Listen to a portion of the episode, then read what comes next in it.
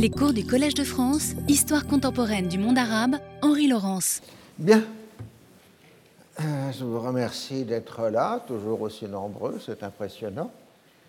Euh, je vous avais laissé l'année dernière dans un commentaire sur l'œuvre de Wilfred Blunt, The Future of Islam, ce texte tout à fait étrange euh, puisqu'il est à la conjonction entre les projets personnels de l'aventurier britannique et ceux qui pouvaient se dire dans le cercle de Mohamed Abdou au Caire. Alors, il faut ajouter, bon, Blount a écrit un certain nombre d'autres ouvrages, et il a écrit euh, en 1907, publié en 1907, une euh, histoire secrète de l'occupation anglaise euh, de l'Égypte, qui va donner sa version des événements, euh, qui est importante puisque pratiquement tous les autres protagonistes des événements de 1882 euh, vont répondre à, à, pour essayer de contester euh, sa version des faits. Et alors, dans, ce qui nous intéresse là immédiatement, dans le texte de 1907 et puis de pas de 1882, c'est qu'il explique que c'est au Caire, pour la première fois, qu'il a entendu parler d'un homme puis de génie puissant, le cher Jamaluddin el-Afrani, euh, qui vient d'Asie centrale. Et euh, il explique qu'Afrani est le premier à avoir compris qu'au lieu d'imposer des réformes européennes par le haut, il vaut mieux reconsidérer toute la pensée islamique en fonction des connaissances modernes. Et l'audace de la prédication d'Afrani s'appuie sur une maîtrise parfaite du savoir islamique. Et toujours selon Blount, Afrani a si constitué tout un parti libéral de la réforme. on verra, dans les années à venir, Blount et Afrani auront un compagnonnage dans les années 1880. Quand Afrani rentrera de l'Inde et qu'il ira en Europe, Blount sera l'un des correspondants euh, d'Afrani. Donc, pour le texte de 1907, euh, ça se comprend comme cela.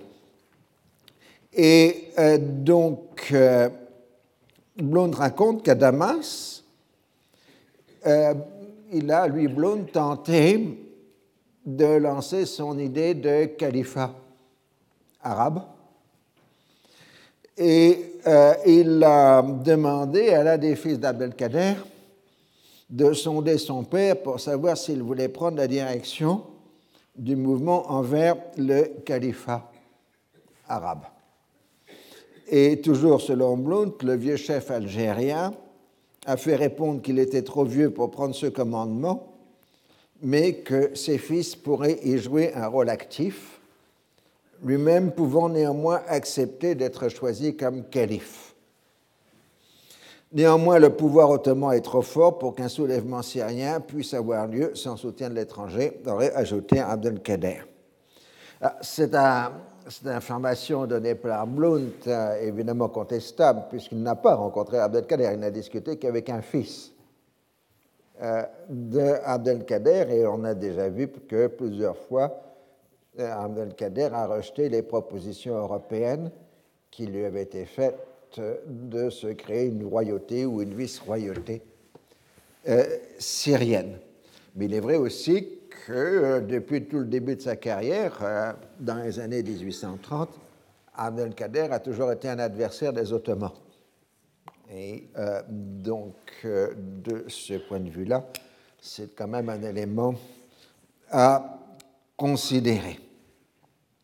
En tout cas, Blount a transmis son projet de faire d'Abdelkader au calife arabe à un secrétaire du Premier ministre britannique Gladstone, euh, qui il a reçu euh, une réponse elliptique euh, qui, du le style que le contexte actuel ne se prête pas à un tel projet, mais cela ne veut pas dire qu'un jour l'ordre des choses puisse être modifié tout ça, évidemment, est indiqué par Blount dans euh, son histoire secrète, euh, ce qui pose toujours des problèmes.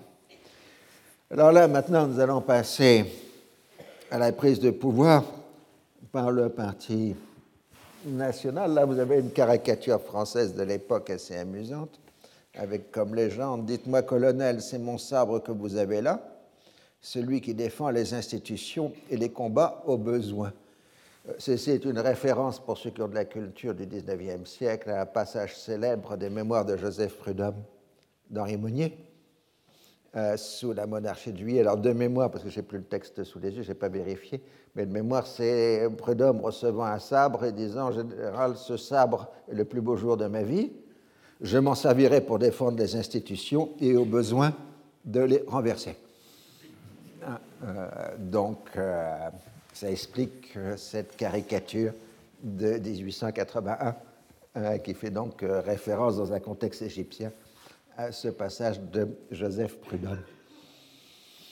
Euh, donc, euh, la tension est très forte entre les colonels et le pouvoir euh, du Khedive. Et donc, les militaires ont décidé de faire un coup de force préventif à la fin de l'été. Alors, il faut savoir l'habitude en Égypte, à cette époque-là, comme à d'autres d'ailleurs, euh, en été, tout le monde, enfin toute la classe dirigeante, se transporte à Alexandrie à cause de la chaleur. Hein, euh, donc le Khedive est à Alexandrie, etc.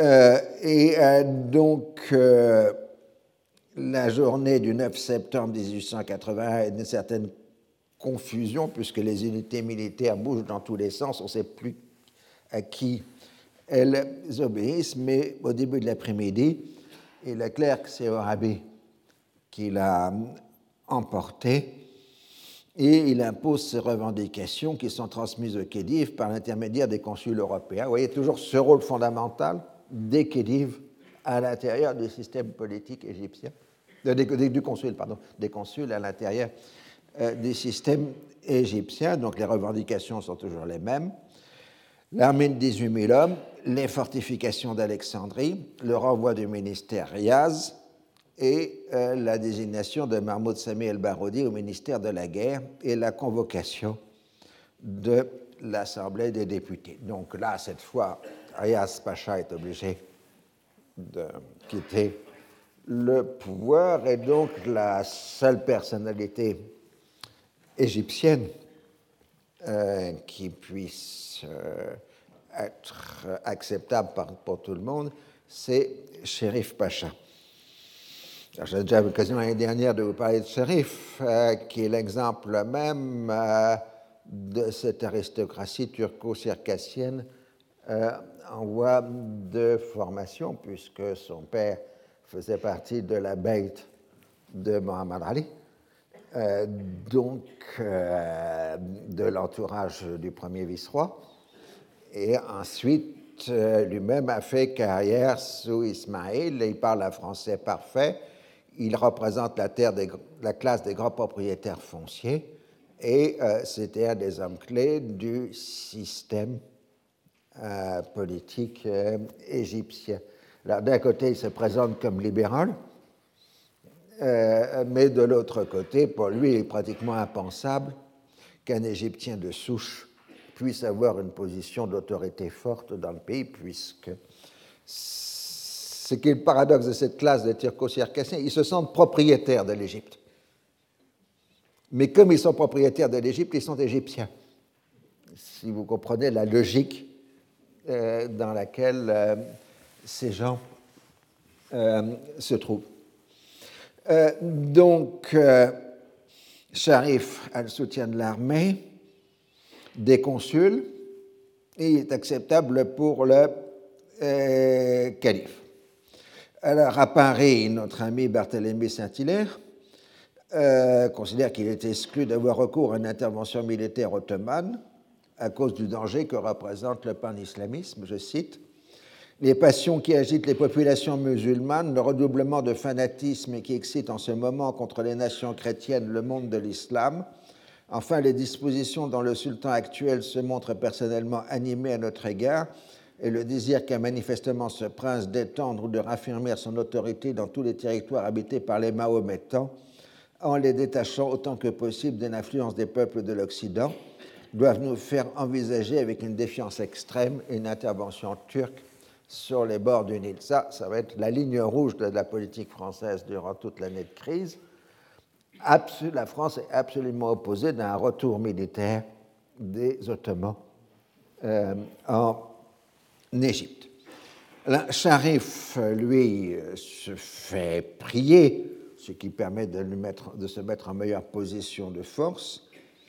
Euh, son idée, c'est de s'appuyer sur la notabilité provinciale égyptienne afin de pouvoir contrebalancer le poids de l'armée dans les affaires publiques.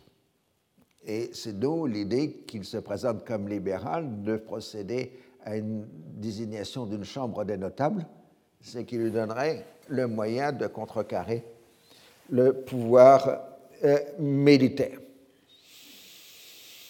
Euh, les Britanniques sont comme les Français, ils sont réticents sur une intervention militaire ottomane, mais ils proposent que les Ottomans envoient un général euh, conseiller le Khedive, c'est-à-dire faire une médiation entre les Khedives et les colonels.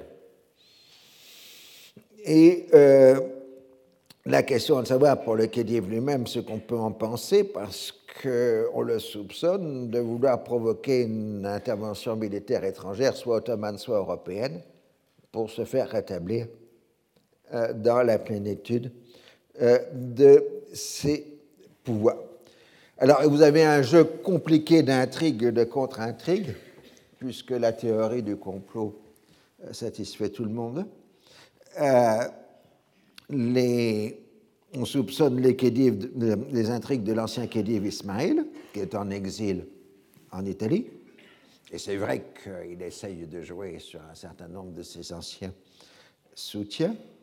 Les intrigues du prince Halim, toujours le même, celui qui aurait dû hériter du Khedivia à la place de Tewfik et qui est à Constantinople.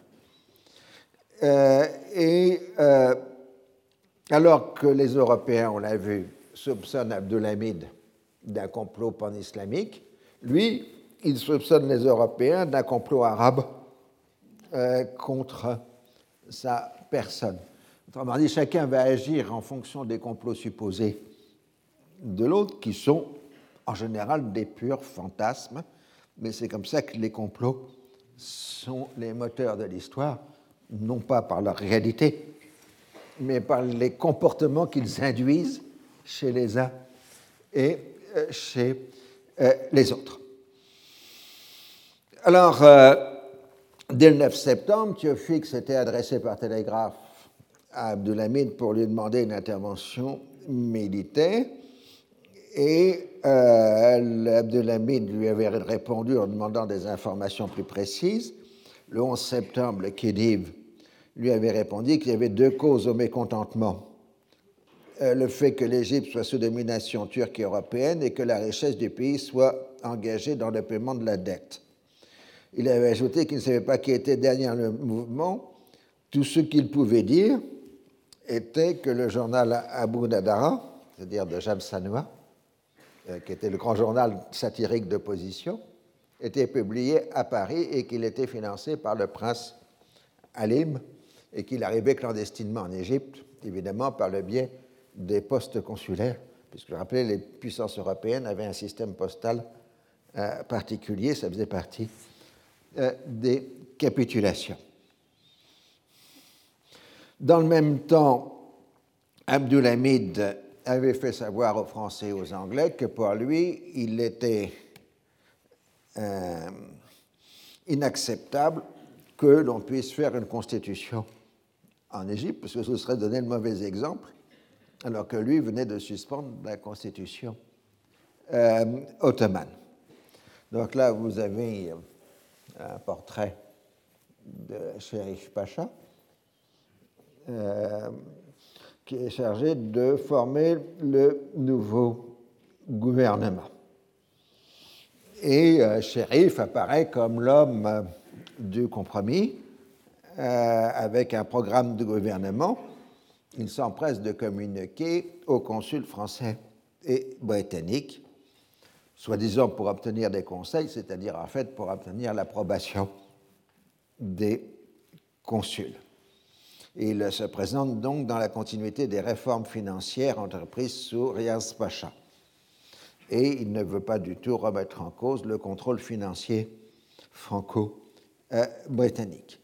En revanche, il veut établir un système de séparation des pouvoirs en Égypte entre le judiciaire, le législatif et l'exécutif, et euh, donc établir un système plus ou moins libéral en Égypte. Alors, c'est là, on est toujours dans les paradoxes habituels. Riaz, qui était un autoritaire, avait fait entrer des Égyptiens de souche au gouvernement, dont le célèbre Ali Pacha Moubarak, qui est un des grands personnages de l'Égypte de la fin du XIXe siècle. En revanche, Shérif, qui se présente comme libéral, n'a que des turco-circassiens euh, dans son gouvernement. C'est pour ça qu'il faut faire toujours attention sur euh, ces détails et que le clivage est plus compliqué entre euh, turco-circassiens et égyptiens de souche. ce qui est clair et net dans les sources, c'est que la demande est unanime en Égypte pour la réunion d'une chambre de représentants et la rédaction d'une constitution. Dans ses mémoires, je rappelle ce qu'on appelle les mémoires d'Orabé, c'est-à-dire euh, le texte qu'il a déposé pour sa défense euh, à la fin de 1882 quand il passera devant un tribunal, euh, il marque que l'existence d'une chambre de représentants permettra de garantir à la nation égyptienne, il utilise le terme al-Umma al-Masriya, la sécurité des biens et des personnes et leur dignité. Euh, donc là, on a la vieille revendication de l'élite égyptienne d'un état de droit, puisque ce que l'élite égyptienne craint depuis le début, c'est que le Khedive euh, s'empare de ses biens et éventuellement les fasse assassiner, ce qui était déjà arrivé encore, enfin ce qui était encore arrivé à l'époque d'Ismaël euh, Pacha. Euh, et euh, en même temps, il dit, ce qui est très intéressant, il dit que ces lois doivent être sur le même modèle que celles des tribunaux mixtes. Euh, ce qui fait qu'il présente les tribunaux mixtes comme un modèle de législation pour l'Égypte. Les tribunaux mixtes qui viennent d'être établis, donc sont les tribunaux dans lesquels, quand il y a une affaire touchant un Européen et un Égyptien, c'est les tribunaux mixtes où siègent des juges européens et des juges euh, égyptiens qui décident, des juges occidentaux, puisqu'il y a un juge américain dans les tribunaux mixtes. Euh, et la base juridique des tribunaux mixtes, c'est le Code Napoléon. Hein, euh, c'est comme ça, c'est le droit français. donc ça a agacé plus tard les Britanniques, mais ça c'est une autre affaire.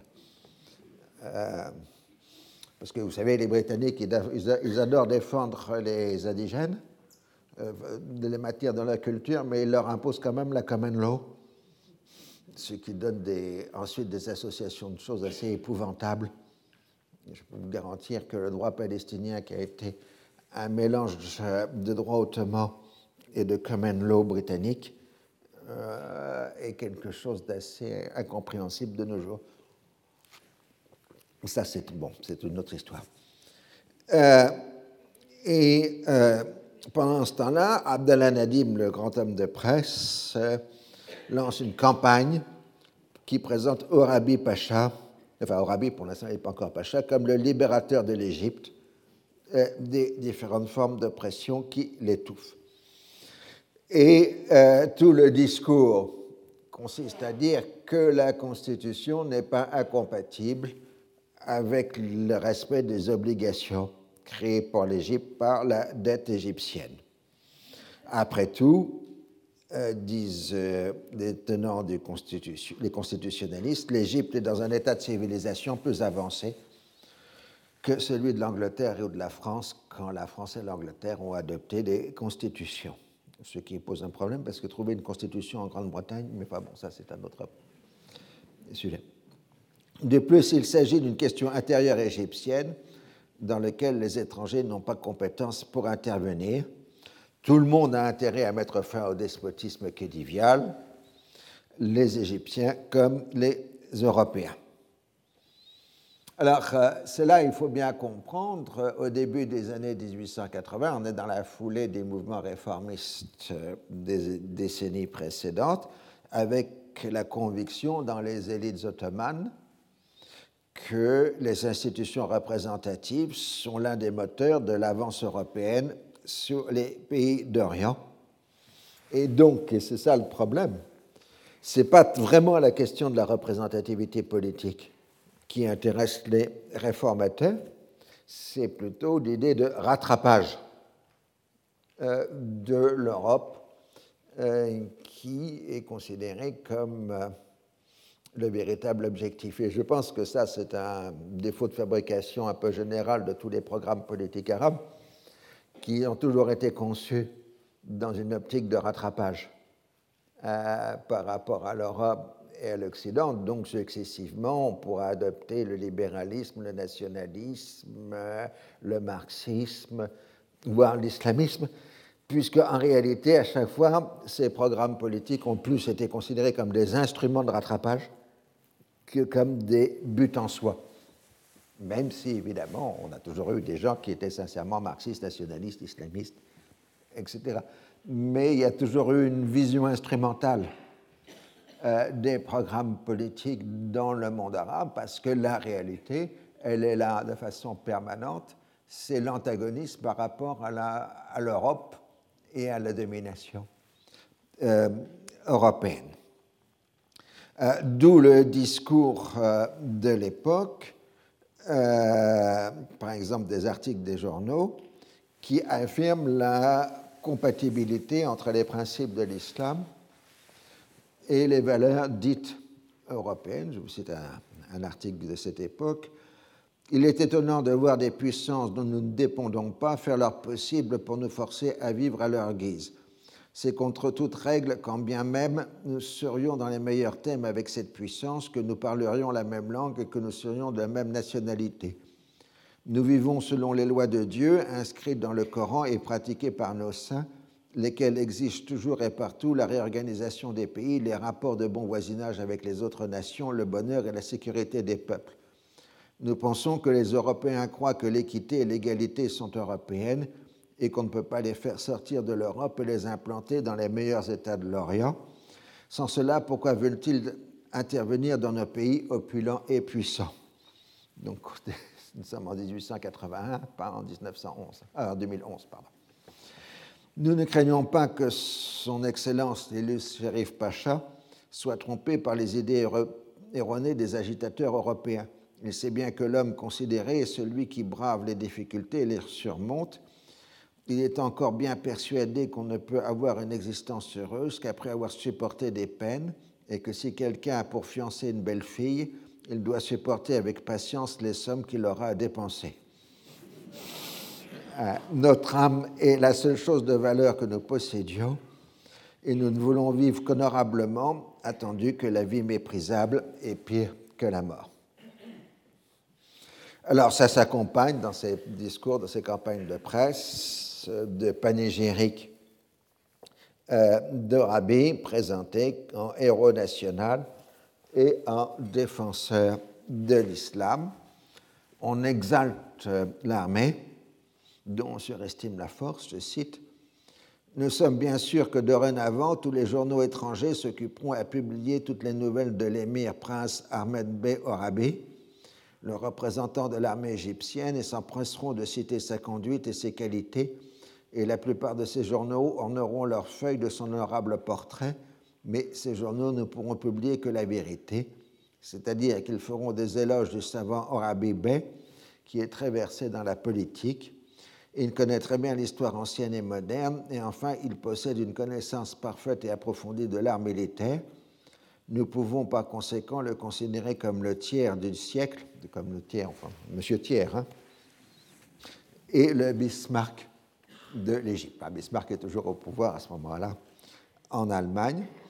Demandons tous à la Providence de nous conserver ce guerrier qui sans doute rendra un grand service aux indigènes. Nous savons tous ainsi que les journaux étrangers que la présence au Caire de cet officier supérieur vaut mieux que 500 000 hommes armés. Il sera la cause de l'avancement du gouvernement égyptien qui permettra à son Altesse le Khedive, avec l'assistance de son armée, de faire reculer les troupes de n'importe quelle puissance de l'univers. Et cette presse égyptienne de langue arabe s'en prend vivement aux journaux européens, comme le Time de Londres, qui affirment que les Égyptiens sont incapables de progrès. En général, la presse anglaise est accusée de calomnier les musulmans. Et, euh, et comme souvent, enfin comme l'essentiel à cette époque, il faut bien comprendre que les journalistes la presse arabe de l'époque, c'est une presse d'opinion, fondamentalement, euh, et que pour le reste de l'information, elle dépend des agences de presse européennes, l'agence Reuters, l'agence Havas, euh, puisque nous sommes maintenant dans le monde des agences de presse, euh, qui viennent juste d'apparaître, hein, euh, depuis une vingtaine d'années à peu près. Et donc, ce qui est intéressant, c'est que c'est par les agences de presse européennes que l'on s'informe sur l'Europe, mais les journalistes font des sélections à l'intérieur des agences de presse pour montrer ce que dit l'Europe ou ce que fait euh, l'Europe. Enfin, l'Europe, pour eux, c'est essentiellement la France et l'Angleterre hein, en 1881. Alors, pour l'instant, Sheriff est en bonne position, puisqu'il est à la fois l'homme indispensable, aussi bien pour l'armée, les conduives, les consuls et les notables. Ces derniers insistent pour que l'on convoque l'Assemblée des délégués, qui avait déjà été réunie sur Ismaël, donc le Majlis al-Nouab, qui sont élus par les chefs de village. Dans leur conception du monde, il n'est pas question d'établir un contrôle parlementaire, mais de bien informer le gouvernement des intérêts de la classe des propriétaires fonciers, qui sont les maîtres de la campagne égyptienne. À dire vrai, il se sent être l'Égypte. Ça, il faut bien comprendre, c'est rôle essentiel de ces notables, qui sont les propriétaires fonciers, qui sont soit des turco-circassiens, soit des égyptiennes souches. Mais comme ils contrôlent la terre en Égypte, ils se sentent être l'Égypte. Tchoufik, euh, à la demande de Sharif, publie le 4 octobre une loi euh, prévoyant la, la création d'une constitution et le mode d'élection d'une chambre de délégués le mandat de la Chambre est de discuter les questions d'utilité publique et d'émettre des avis sur les projets que le gouvernement lui soumettra. Ces travaux seront soumis à la sanction de la Chambre. Les circonscriptions seront fixées en fonction de l'importance de leur population. Dans les campagnes, le rôle des chefs de village est absolument essentiel. Je cite un morceau de la loi les chefs de communes, appelés à ces fonctions par le vœu des habitants, représentant de droit la totalité des électeurs de leur commune en choisissant au nom de leurs administrés dans leur circonscription le député chargé de les représenter. Donc en réalité, c'est une chambre élue par les chefs de village, les Ramda. Hein, vous rappelez l'anecdote, elle est célèbre, l'archéologue français qui fait des fouilles et qui trouve une statue de scribe, euh, sort la statue du scribe, et à ce moment-là, les paysans disent Mais c'est le Cheikh el-Beled, c'est le chef du village, c'est la fameuse statue de Cheikh el-Beled qui se trouve actuellement euh, au Louvre, marquant la continuité historique euh, de l'histoire de l'Égypte.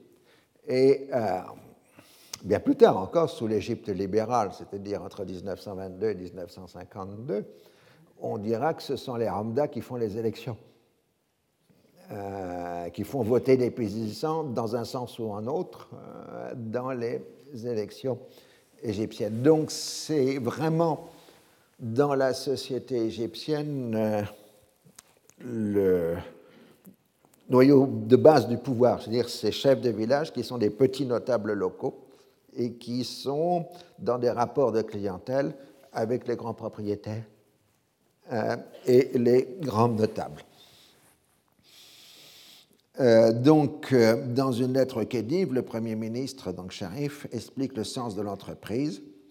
Aussi bien votre Conseil des ministres considère dès aujourd'hui comme un devoir de demander à votre Altesse de répondre aux besoins du pays en réunissant les notabilités de l'Égypte pour les consulter sur les besoins des provinces, leur exposer les défauts de l'administration et réaliser avec le concours de leur expérience les réformes nécessaires.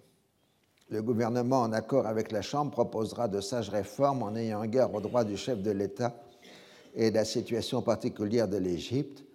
Les engagements internationaux de l'Égypte, en particulier en matière financière, ne pourront être modifiés qu'avec l'assentiment des puissances. Et les élections auront lieu le 23 décembre 1881. Alors on voit très bien que là, on est encore euh, dans une logique de consultation, de shura, au sens fort euh, du terme. Il ne s'agit pas du tout d'une logique de représentation politique. La Chambre d'un notable est là pour informer le pouvoir des besoins de la société égyptienne, non pas pour décider à la place euh, du pouvoir. Et euh, grâce à cet euh, appel à la formation d'une chambre des notables, on peut calmer la situation et les militaires égyptiens évacuent le Caire en octobre 1881. Donc le consul de France à ce moment-là peut résumer ainsi la situation politique de l'Égypte. En deux années environ, l'Égypte a passé presque sans transition d'un régime despotique, un régime qu'il est difficile de qualifier, puisqu'il est impossible de dire où réside aujourd'hui le pouvoir effectif. Il n'est ni chez le Khedive qui n'est plus qu'une sorte de formule, ni chez le Premier ministre qui n'a pour lui que son prestige, ni chez les colonels qui n'ont point le droit pour eux, ni chez les notables qui sont divisés et dont le rôle ne fait que commencer.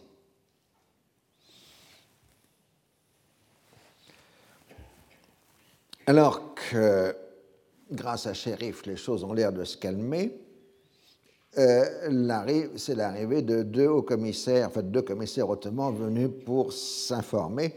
Alors tout le monde évidemment fantasme sur l'arrivée des deux commissaires ottomans, puisqu'on a à l'esprit la déposition d'Ismaïl et celle de Midat Pacha.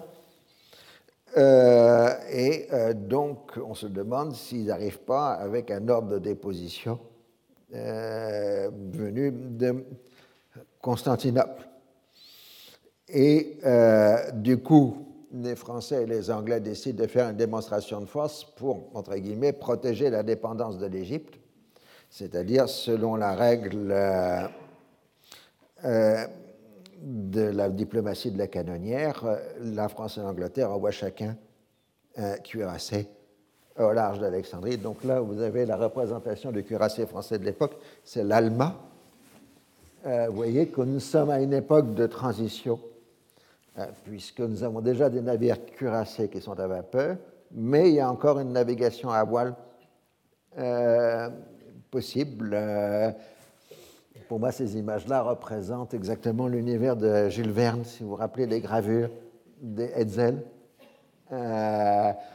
C'est ce caractère très typique des années 1880, où on est à la fois encore dans l'ancien et complètement dans la modernité. Je vous rappelle que l'électricité commence dans les années 1880 en utilisation industrielle euh, en Europe pour l'éclairage et différentes autres euh, choses du même genre.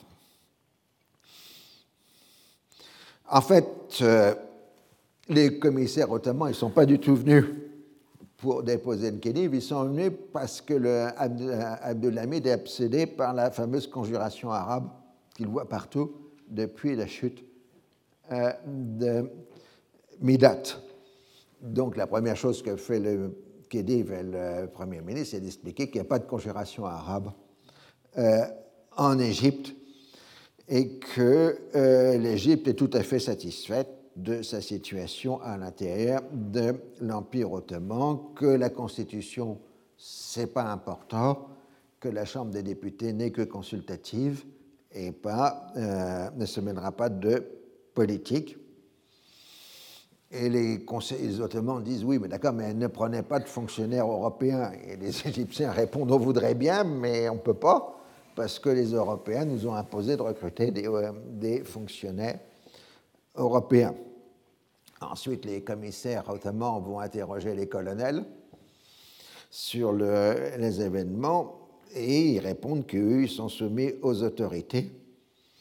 Donc, ils ne reçoivent qu'un cours de morale civique, si j'ose dire, de la part des commissaires ottomans.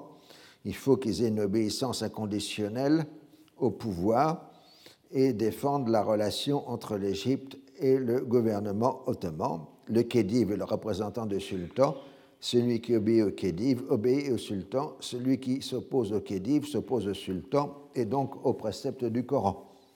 Ah, c'est logique, c'est une vision libérale de l'islam, on peut dire. Alors la réponse va dans le même sens. Euh, l'armée n'a jamais remis en cause l'autorité et la suprématie du sultan de la nation musulmane en Égypte. Alors pour nation, ici c'est Mullah et pas Ummah qui est utilisé euh, dans le texte. Elle n'a agi que pour redresser la politique de Riaz, qui apportait tort à la patrie, le sultan et le khedive. Tous les musulmans doivent s'allier pour défendre l'Empire ottoman. Les notables font des déclarations identiques. Et pour conclure, euh, tout le monde reçoit des décorations ottomanes, euh, puisque selon le principe bien connu de Napoléon, on gouverne les gens par des hochets et donc on distribue euh, des Nissan, je ne sais pas quoi, euh, à foison. Ensuite, par hasard, le commissaire ottoman rencontre Orabi, qui par hasard se trouve dans le delta du Nil. Et euh, il donne sa version des événements et marque qu'il n'y a pas de rébellion et qu'il est obéissant au sultan. Donc les Ottomans sont partis, les deux commissaires sont partis au moment où des cuirassiers français et britanniques arrivent devant euh, Alexandrie. Et donc, comme leur présence est devenue inutile, les deux bateaux repartent immédiatement. Euh, et euh, donc, l'affaire est peut-être considérée comme close, mais avec toujours cette situation habituelle, c'est que si les relations sont excellentes entre Paris et Londres, elles sont exécrables entre les consuls de France et de Grande-Bretagne euh, sur le terrain. Il faut bien comprendre que nous sommes maintenant en temps réel, hein, c'est-à-dire que par télégraphe, Paris et Londres échangent constamment des informations et renvoient des instructions à leurs consuls qui les informent réciproquement. Et donc régulièrement, Paris et Londres sont obligés de rappeler à leurs représentants sur le terrain que la règle, c'est l'entente alors que sur le terrain, les consuls soupçonnent toujours les autres de pires intrigues, de complots, etc., selon la règle des choses. Alors, euh, les Français sont persuadés que les Britanniques cherchent à susciter du désordre afin de créer les conditions d'une intervention militaire qui conduirait à une occupation britannique des Français regardent plutôt avec sympathie le réveil national de l'Égypte, qui leur paraît plutôt orienté, et euh, bien orienté, je veux dire, et ils sont euh, hostiles à la trop grande présence des fonctionnaires britanniques euh, en Égypte.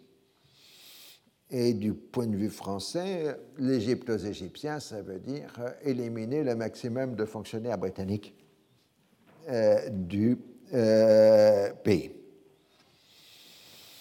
En fait, il y a un accord dit de statu quo entre les Français et les Anglais qui fait que dans l'administration égyptienne, les positions sont gelées entre les Français et les Britanniques.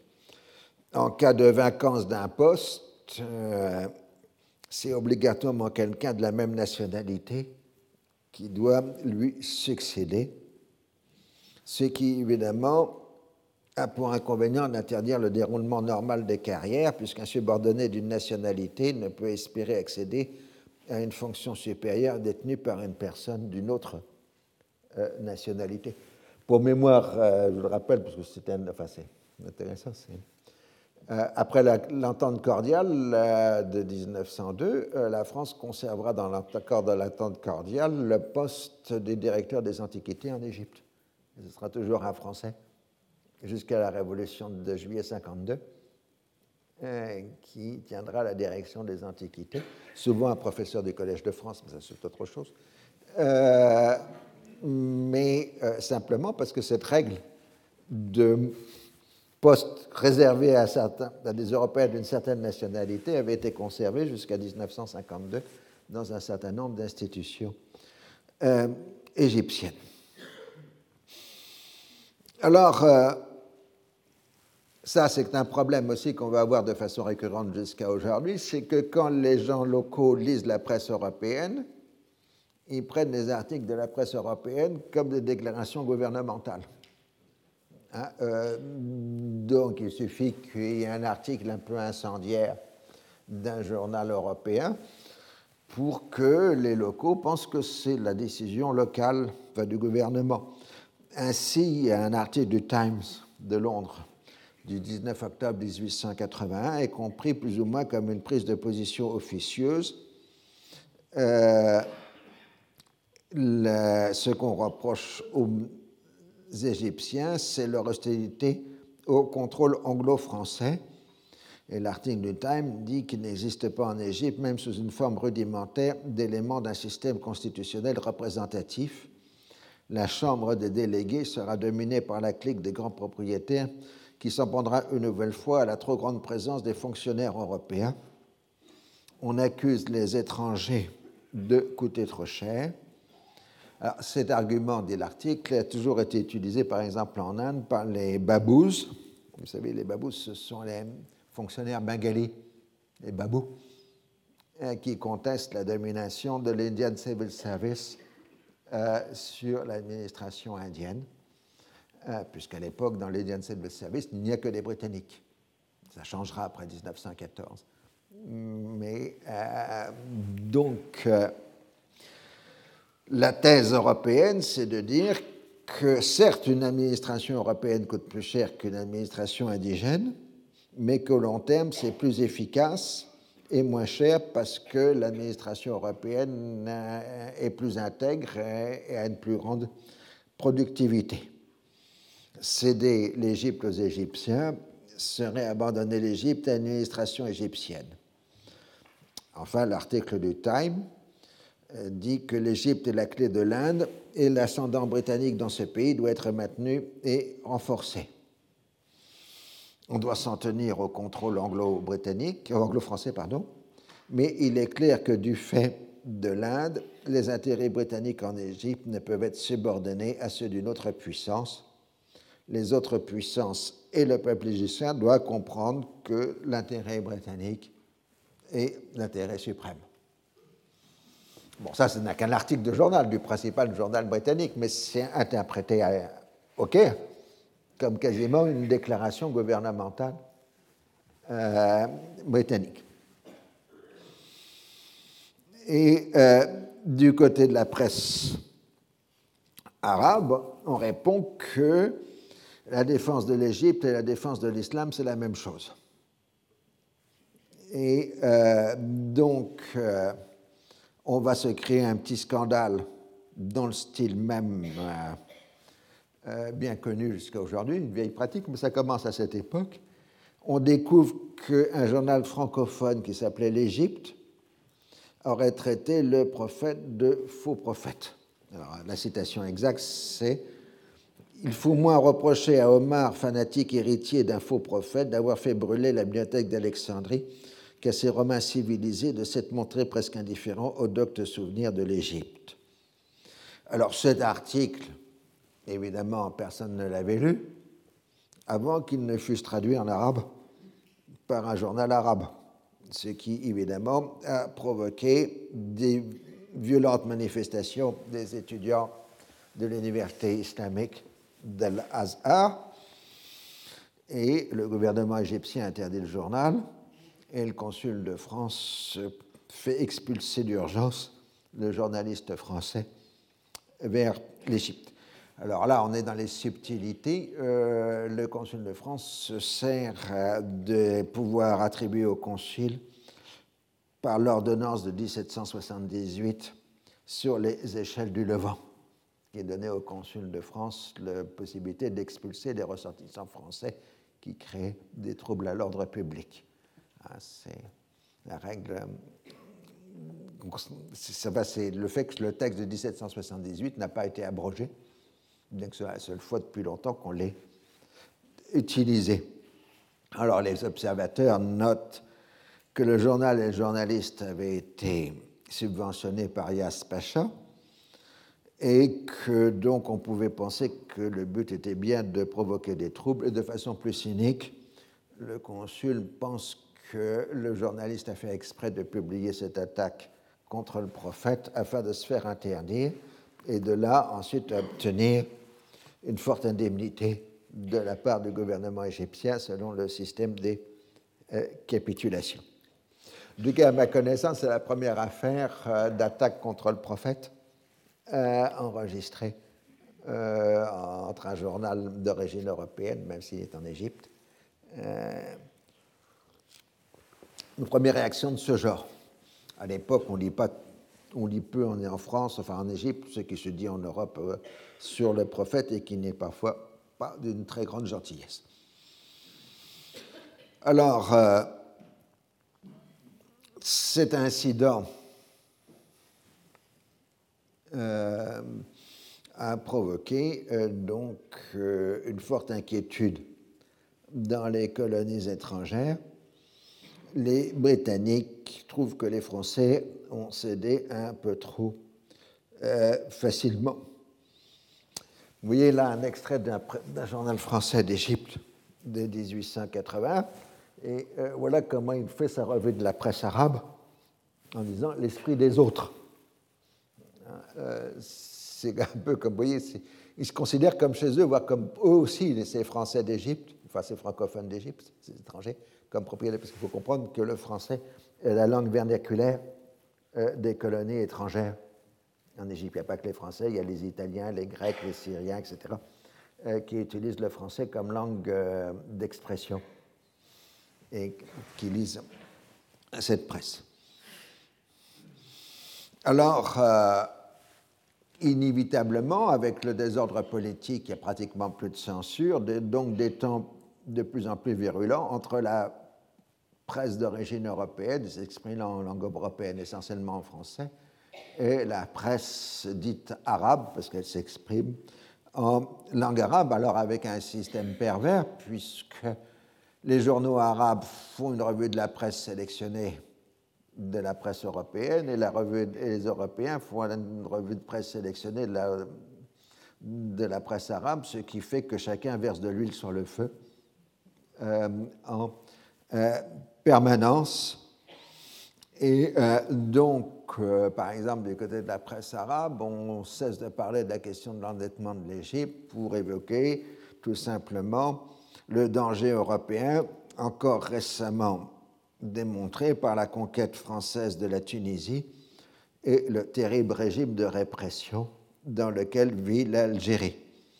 Et là aussi, on marque que la prétention européenne à exercer la civilisation est une hypocrisie totale, parce que la civilisation européenne n'est que la voie, enfin n'est que fondée que sur la force et sur l'immoralité. Elle cherche à corrompre les musulmans et les conduire à l'apostasie. Il faut que tous les musulmans s'unissent pour s'opposer aux Européens et libérer les peuples musulmans opprimés pour certains, Orabi est le protecteur et le défenseur de l'islam, le Bismarck de l'Égypte. On exige qu'on puisse enseigner la modernité dans sa propre langue, culture et religion, avec un enseignement proprement musulman. Là, on a, dès 1880, une spécificité vraiment égyptienne qui est que le politique bascule très vite sur le culturel. Dans les affaires égyptiennes, c'est au sens où les Égyptiens identifient étroitement leur culture à l'islam, mais du coup, la culture européenne peut devenir une agression culturelle contre euh, l'islam et contre l'Égypte. Thème qu'on ne retrouve pas ailleurs dans le Proche-Orient de cette époque, mais qui donnera naissance plus tard euh, aux frères musulmans et encore plus tard à des tas d'autres phénomènes en Égypte euh, de ces mêmes genres. C'est en ce sens-là que c'est une spécificité. On parlera par exemple d'agression culturelle euh, en Égypte, alors que je ne vois pas dans d'autres pays de la région parler d'agression culturelle. Euh, donc, euh, du côté européen, on commence à s'en prendre, à avoir peur de la virulence de la presse arabe et musulmane, et on dénonce le fanatisme. Les journaux arabes, mais tenus par des chrétiens libanais comme El Aham, les pyramides, l'actuel grand journal égyptien, mais qui est commence à apparaître dans cette période et qu'à l'époque, un journal tenu par des chrétiens syriens, les frères Takla, euh, dénonce euh, le fanatisme. Et donc, euh, les clivages deviennent nets entre les modérés d'un côté et les radicaux de l'autre. Et les radicaux exultent, enfin, exaltent pardon, la personnalité euh, de Rabbi. C'est à ce moment-là que notre ami Blunt revient. Euh, pour, euh, alors il dit que ces mois d'automne qu'il a vécu au Caire, l'automne 1881, ont été les plus heureux que l'Égypte n'ait jamais, jamais connus dans son histoire.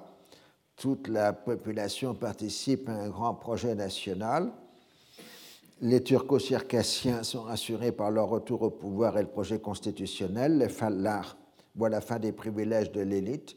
Tous s'unissent pour s'opposer à la domination européenne. L'esprit de liberté domine le pays. Et euh, c'est à ce moment-là que Blood fait la connaissance d'Orabib, avec qui il sympathise euh, et il va devenir l'un des conseillers euh, de Rabé. Euh, et euh, il marque que le sentiment anti-européen est lié aux excès des ingérences européennes dans la vie du pays, ainsi que du comportement licencieux de certains Européens protégés par la capitulation, c'est-à-dire les cafés chantants, les bordels, etc., en particulier à Alexandrie. L'amertume des musulmans est forte à la suite de la conquête française de la Tunisie. On accuse les Français d'avoir profané les mosquées et outragé les femmes musulmanes. En revanche, les Blount, les relations sont excellentes entre musulmans, chrétiens et juifs égyptiens qui sont tous pour la Constitution. Alors, Blount euh, va se donner comme mission de faire la médiation entre le consulat britannique et les chefs euh, du parti euh, national. Il marque à juste titre que les consuls ne connaissent que Sharif el-Khedive, ils ne connaissent pas les hommes du parti national. Et de le plus, il faut essayer d'éclaircir les malentendus avant que les affaires deviennent trop graves. Hein. Euh, libéraux britanniques, parce que les libéraux sont au pouvoir avec Gladstone, et républicains français devraient quand même accorder leur soutien à un mouvement constitutionnel en Égypte. Sinon, dans quel monde on se trouve? Donc, euh, la question qui va devenir centrale à ce moment-là, c'est la question de l'augmentation des effectifs euh, de l'armée égyptienne. Euh, la Grande-Bretagne est hostile parce qu'elle considère que d'augmenter d'un tiers l'armée égyptienne, c'est augmenter d'un tiers les charges financières que coûte l'armée au budget euh, égyptien. L'Égypte, pour les Anglais, n'a besoin qu'une force de police nécessaire pour mettre de l'ordre chez les Bédouins et éventuellement dans la rue. égyptienne. Et donc, ce que les Anglais suggèrent, c'est tout simplement qu'on mette les officiers égyptiens à la retraite euh, en, leur donnant des retraites solides, comme ça, ça les calmera.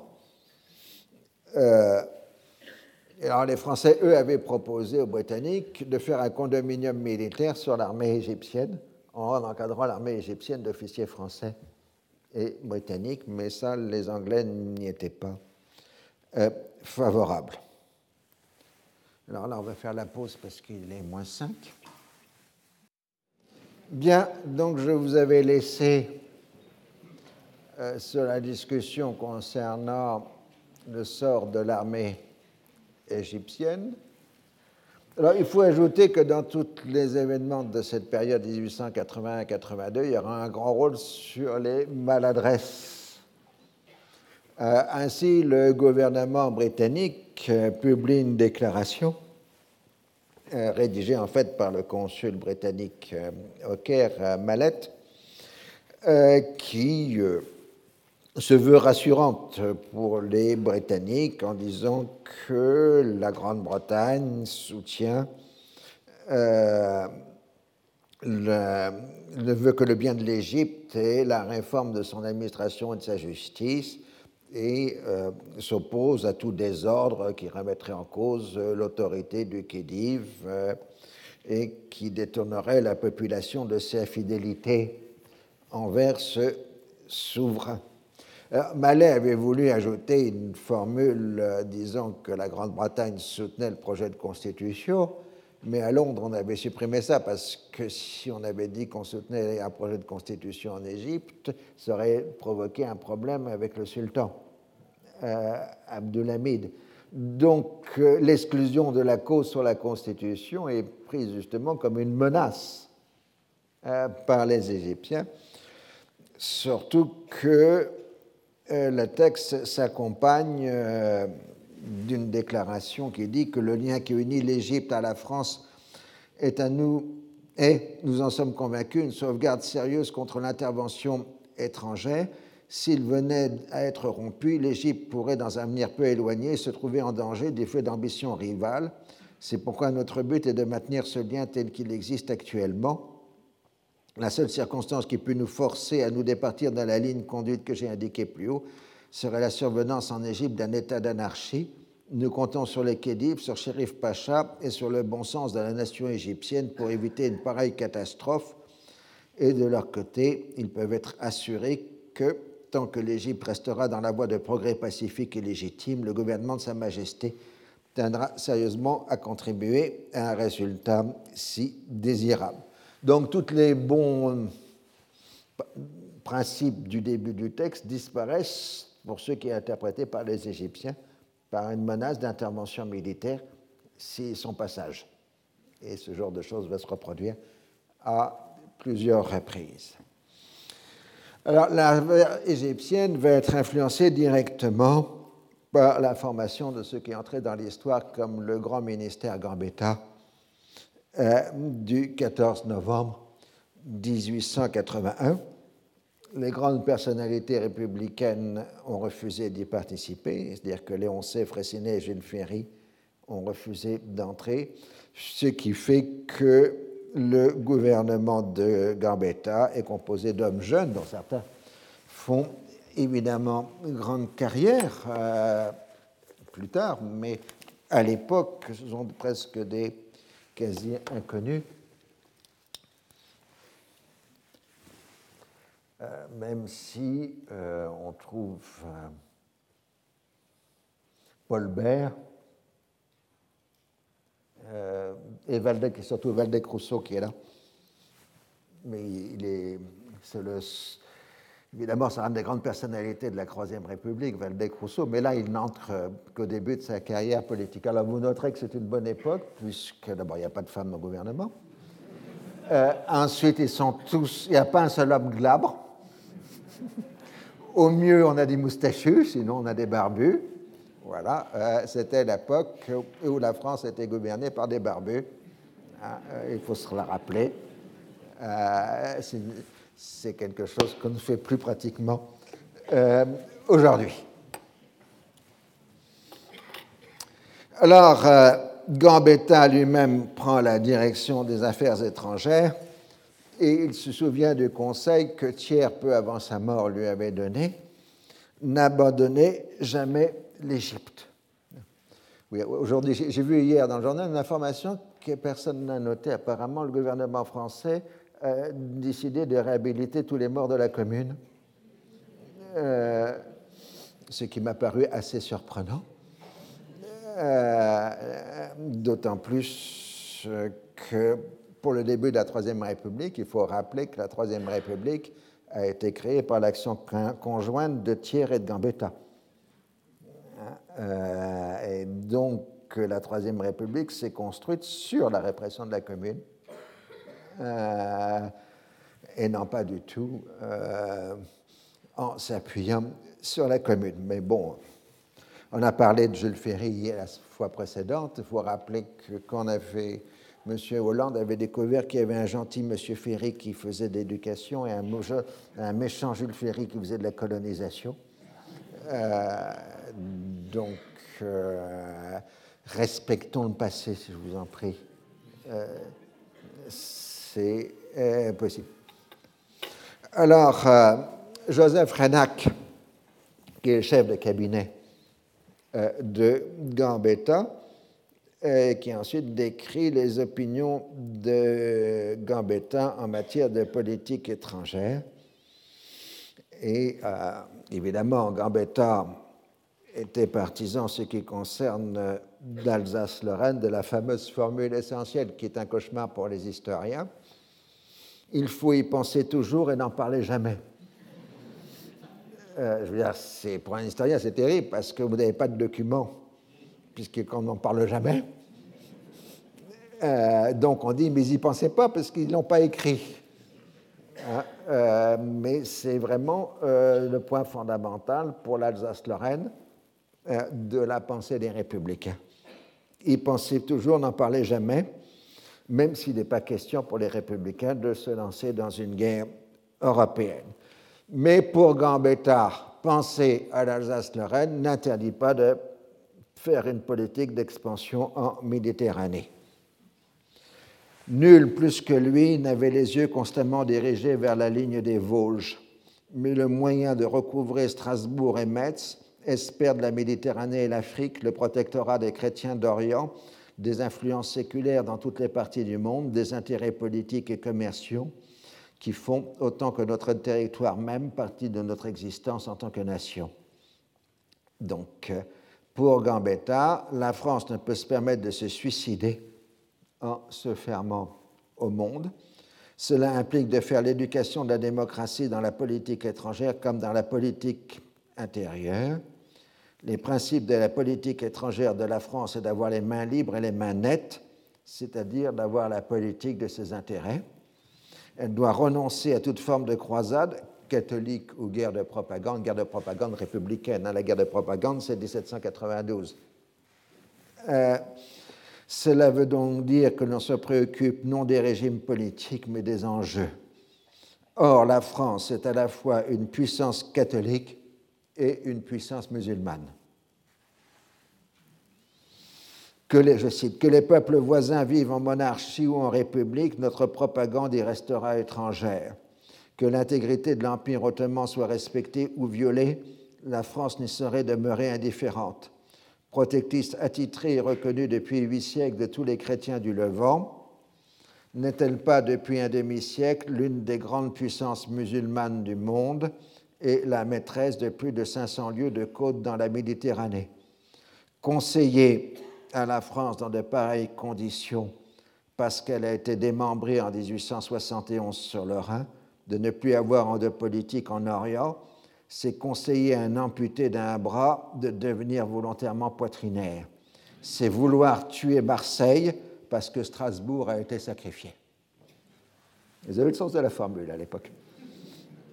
Donc, euh, dans les affaires orientales, la France doit être protectrice des chrétiens, et des Juifs, y compris dans l'émancipation de ces derniers dans les pays chrétiens nouvellement indépendants comme la Roumanie. En ce qui concerne l'Empire ottoman, son effondrement est inévitable. Mais il ne faut pas que cela soit fait au profit d'une grande puissance, l'Autriche ou la Russie. Il ne faut pas que la première soit Salonique, c'est la grande obsession après 1878. La pensée politique européenne pense que l'Autriche vise, à partir de la Bosnie-Herzégovine, Salonique. Donc c'est la fameuse route de Salonique qui sera une des causes de la guerre de 14. Et la seconde, Constantinople. Cette revanche de la civilisation chrétienne sur l'islam doit se faire au bénéfice de la Grèce. Cela suppose de rendre l'alliance anglaise définitive parce que les deux puissances libérales ont des intérêts similaires et dans cette affaire, l'Égypte joue une part essentielle. Donc Gambetta s'informe immédiatement de l'état des relations franco-britanniques le consul de France lui marque que son homologue britannique commence à agir seul. Ça, je vous l'ai dit, c'est comme d'habitude, les consuls se méfient, c'est la fameuse morbus consularis. Euh, ce n'est pas une domination directe que, dans mon opinion, il semble rechercher. Elle serait trop fertile en complications de toute nature. C'est plutôt une sorte d'absorption graduelle qu'ils ont en vue. Les prétentions qu'ils émettent sur le canal de Suez et que rien ne justifie permettent toutefois de supposer que de ce côté, ils auraient l'intention de se donner des garanties positives, mais le jour où ils auraient la garde du canal, l'Égypte ne serait plus que leur vassal. Donc, pour le consul de France, le, schéma des événements à venir pourrait être les colonels vont s'allier avec les notables lors de la réunion de la Chambre, ce qui créera une situation de troupe que l'Angleterre définira comme une anarchie, donc justifiant une intervention militaire. Euh, donc, il faudrait que le gouvernement français pousse Sherif Pacha à exiler ou à éloigner les colonels de la capitale à ce moment essentiel. Au même moment, le haut commissaire britannique aux finances, euh, euh, Colvin, lui reçoit au et afin de connaître ses vues politiques et le colonel lui fait un long développement sur l'oppression qu'a connue l'Égypte de la part des Mamelouks et de la dynastie de Mehmet Ali. L'action militaire a mis fin à la domination des Circassiens sur l'armée. Tous les Égyptiens ont le droit à la liberté et à la sécurité. Bien entendu, la loi de liquidation de la dette égyptienne sera maintenue. C'est une affaire qui ne concerne pas euh, les, enfin, les, affaires intérieures égyptiennes ne concernent pas les Européens. L'inquiétude pour les Égyptiens, dit Ohabé, c'est la conquête de la Tunisie par les Français, parce qu'ensuite ce sera le tour du Maroc, puis de Tripoli, c'est-à-dire de la Libye, et enfin de l'Égypte. Et à ce moment-là, les militaires se montrent plutôt pro-britanniques en disant il faut que vous nous protégiez d'une invasion française. Euh, Blount, lui, rencontre Rabé le 12 décembre euh, et euh, le colonel lui explique qu'il sera loyal envers le Khedive tant qu'il respectera la liberté des Égyptiens. Le rôle de l'armée, c'est de s'interposer entre la population et les Turcs. Son rôle sera terminé quand l'Assemblée prendra la défense des droits du peuple. Orabi a peu d'estime pour les Ottomans et fait une distinction entre le gouvernement ottoman et l'autorité religieuse du sultan en tant que commandeur des croyants. L'exemple de la Tunisie est là pour montrer le danger de se séparer du chef du monde musulman. Avec l'approbation de Mohamed Abdou et de Edo Blount communique le contenu de son entretien au consul britannique, puis l'envoie directement au Premier ministre britannique, Gladstone, sous forme d'une lettre particulière, qui est ensuite publiée dans le Time afin de définir le programme du mouvement national égyptien. Donc, Blum s'est donné la mission de trouver un compromis entre les militaires égyptiens et les autorités euh, euh, britanniques. Et Blount est quelqu'un de passionnant parce qu'il est parfois profondément britannique, c'est contestable. En plus, il appartient à la meilleure société. Je vous rappelle que Lady Anne, son épouse, c'est la petite fille de Lord Byron. Euh, mais en même temps, euh, Blount est considéré dans l'histoire comme le premier Européen anticolonialiste.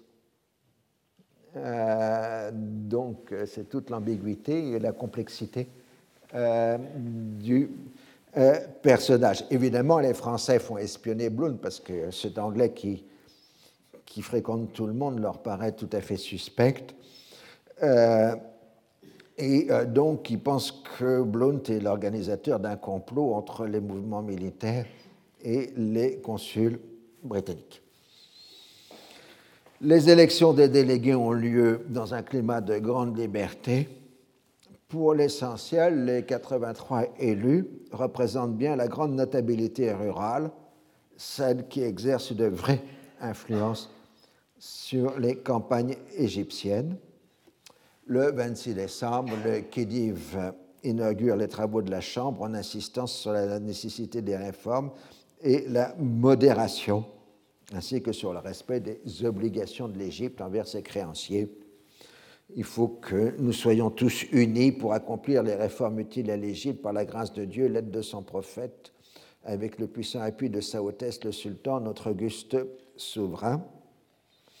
Et le, le chef du le président élu de la Chambre des notables, Sultan Pacha, fait un discours de réponse dans le même sens.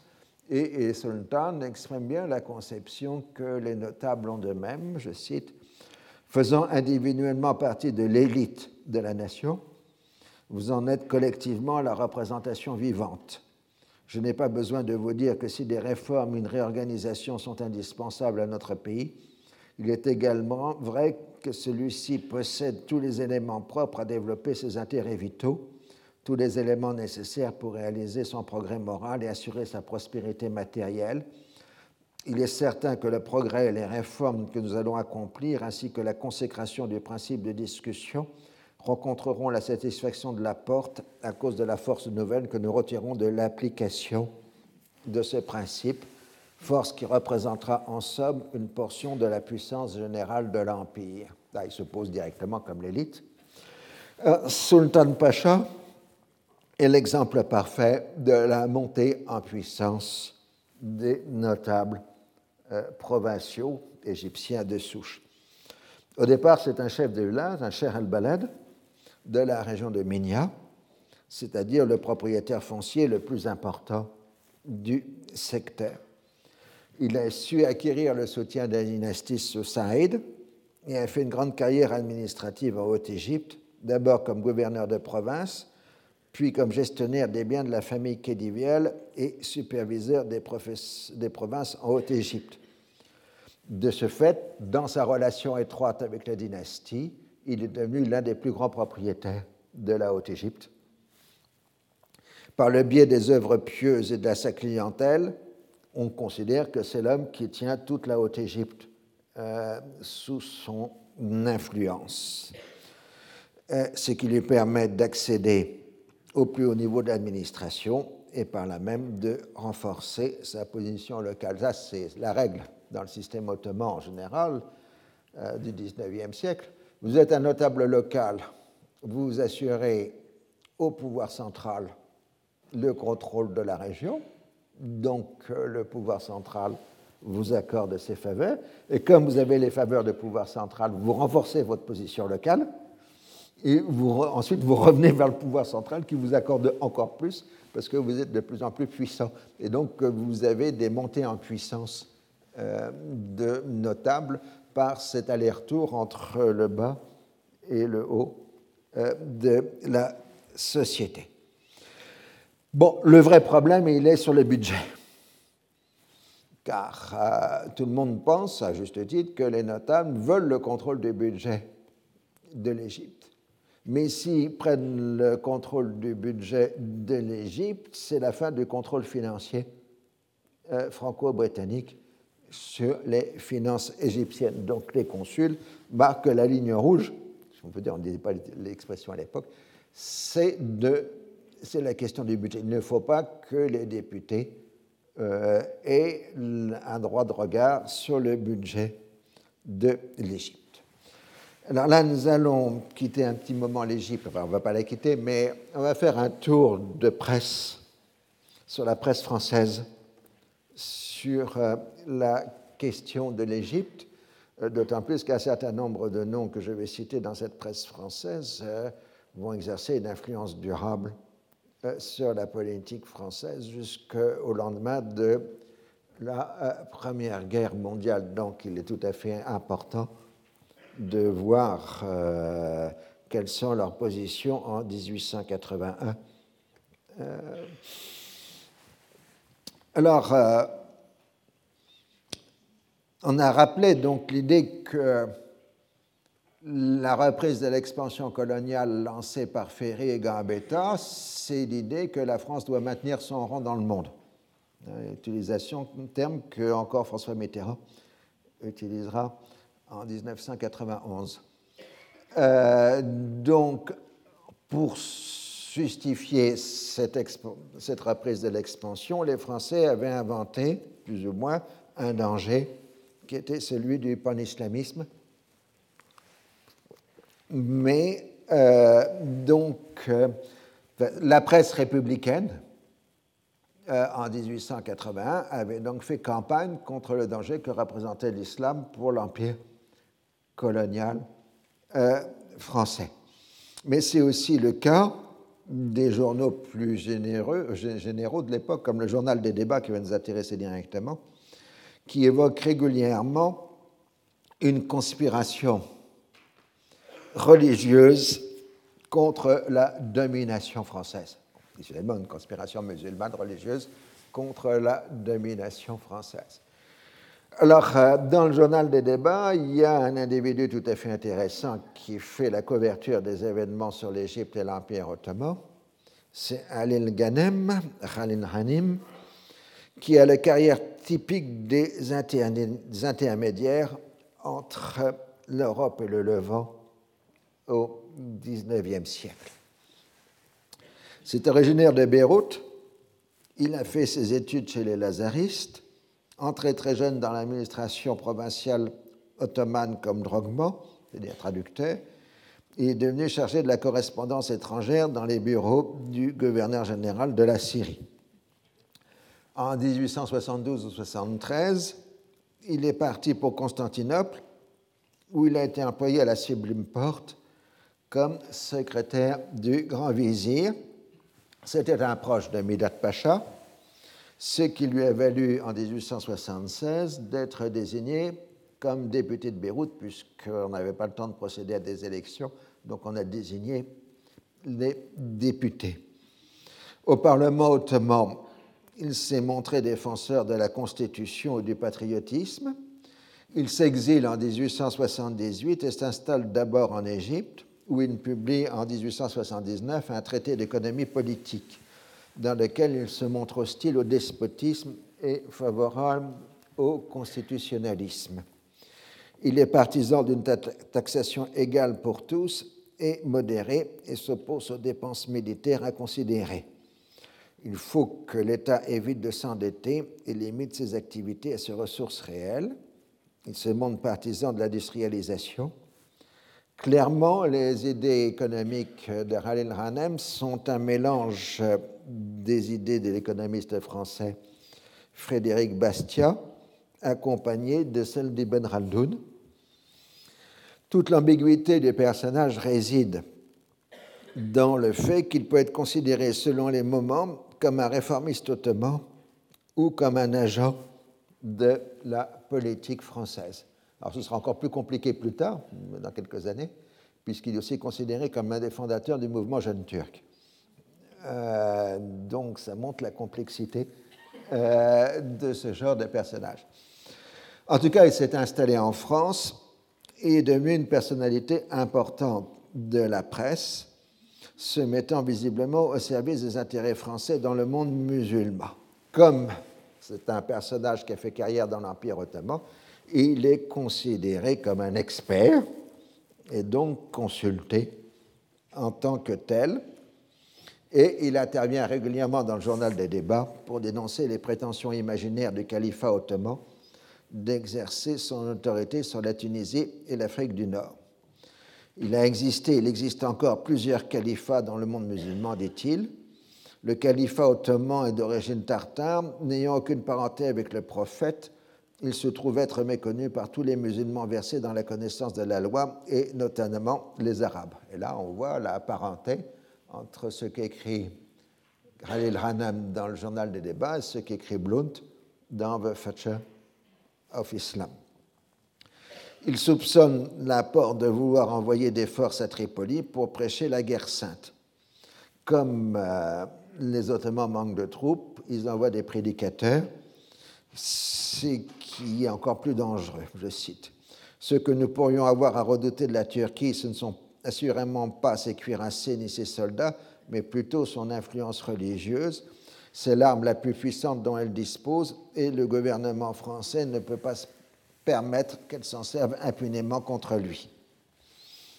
Dans les nouvelles difficultés françaises en Tunisie, puisque durant l'été 1881, les Tunisiens se sont révoltés contre le protectorat,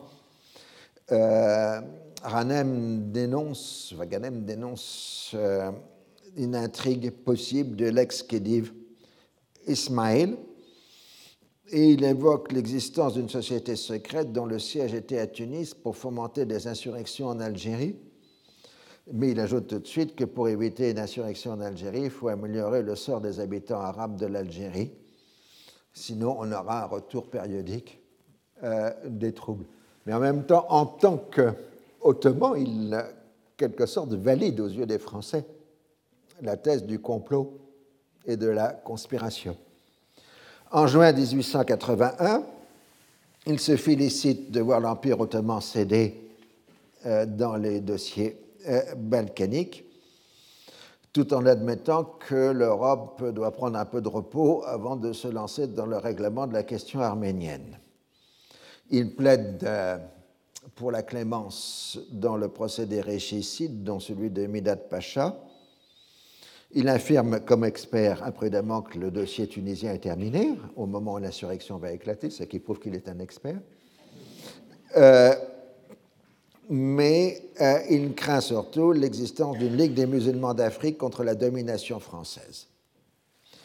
Alors, en donneur de Khalil Hanam, le journal de débat utilise des correspondances parfois anonymes, comme celle d'un Syrien publié le 3 juillet 1881, pour qui les événements de Tunisie, dont les moindres détails ont été diffusés par les Algériens d'Abdelkader, ont raffirmé l'influence française qui jusque-là paraissait déclinante. Lorsque les Syriens ont vu la France agrandir ses positions arabes et faire un pas de plus dans la voie où ils espèrent l'avoir marché assez pour arriver un jour jusqu'à eux, ils ont éprouvé une joie dont les effets éclatent chaque jour à tous les yeux. C'est-à-dire que donc là, on a quelqu'un qui signe un Syrien qui appelle à une conquête française de la Syrie. Et euh, il dit, vous savez que le monde arabe est agité depuis quelques années par des mouvements révolutionnaires et séparatistes qui prennent peu à peu plus de consistance.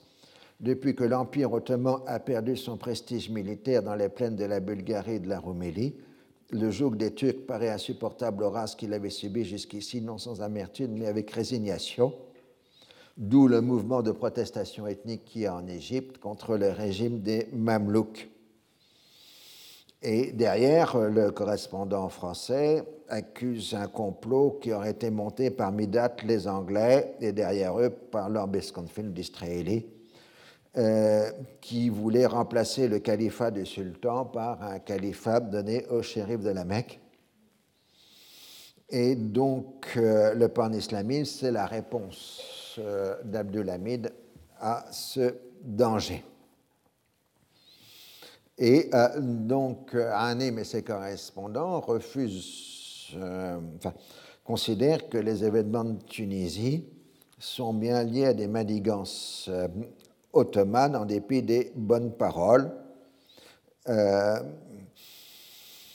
mais euh, il ajoute une considération de nature sociologique sur le fait que dans les pays musulmans, la soumission des aux autorités légitimes n'entraîne pas toujours celle des populations. Cela été le cas de l'Afghanistan, de la Bosnie-Herzégovine. Au-delà, deux logiques s'opposent, celle de la France de vouloir imposer à la population arabe la civilisation occidentale alors que cette dernière résiste, enfin la population arabe, euh, pas la civilisation occidentale. Notre premier souci en arrivant dans un pays arabe, c'est de le transformer en pays européen et même en une province française. Les mœurs arabes nous choquent et nous ne nous apercevons pas que les nôtres choquent les Arabes encore davantage.